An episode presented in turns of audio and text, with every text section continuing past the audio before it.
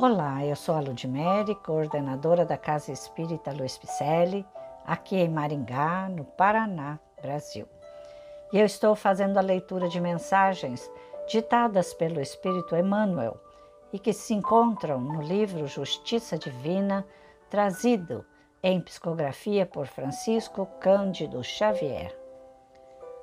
O tema de hoje é Lei do Mérito. E Emmanuel em reunião pública do dia 5 de junho de 1961, fez a reflexão da primeira parte, capítulo 8, item 15, do livro O Céu e o Inferno, que é uma das obras que compõem o Pentateuco kardeciano. O Céu e o Inferno. E hoje o tema Lei do Mérito diz: Se presumes que Deus cria seres privilegiados para incensar-lhe a grandeza, pensa na justiça antes da adoração. Para isso, basta lembrar as circunstâncias constrangedoras em que desencarnaram quase todos os grandes vultos das ciências, das religiões e das artes, que marcaram as ideias do mundo nas linhas da emoção e da inteligência. Dante, exilado, Leonardo da Vinci, semi-paralítico. Colombo, em desvalimento. Fernão de Magalhães, trucidado. Galileu, escarnecido. Bering, faminto. Lutero, perseguido. Calvino, endividado. Vicente de Paulo, paupérrimo. Spinoza, indigente. Milton, privado da visão. Lavoisier, guilhotinado. Beethoven, surdo. Mozart, em penúria extrema. Braille, tuberculoso. Lincoln, assassinado. Jules, inválido. Curry, esmagado sob as rodas de um carro. Lilienthal, num desastre de avião. Pavlov, cego. Gandhi, varado a tiros. Gabriela Mistral, cancerosa. E se gênios da altura de Hugo e Pasteur, Edison e Einstein partiram da Terra menos dolorosamente, é forçoso reconhecer que passaram entre os homens também sofrendo e lutando junto à bigorna do trabalho constante. Cada consciência é filha das próprias obras. Cada conquista é serviço de cada um. Deus não tem prerrogativas ou exceções. Toda glória tem preço. É a lei do mérito, da qual ninguém escapa. Cada consciência é filha das próprias obras. Que frase, hein?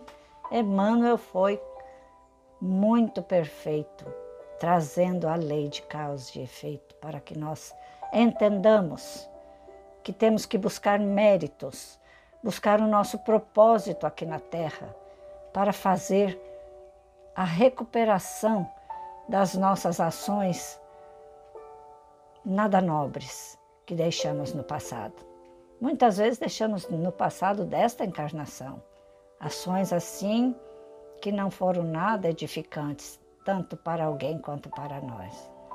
Então vamos lá buscar a nossa tarefa urgentemente. Já estamos atrasados. Precisamos deixar um legado aqui neste mundo. Porque Jesus, há mais de dois mil anos, já disse aquela fenômena, fenomenal frase: Fora da caridade não há salvação. Então, caridade é para com quem? Conosco ou para os próximos, mais próximos de nós?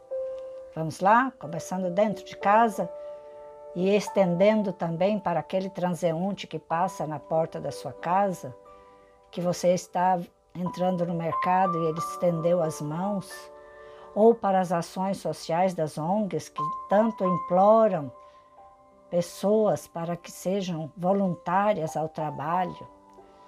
Vamos somar com estas ONGs. Sentimos isso na pele.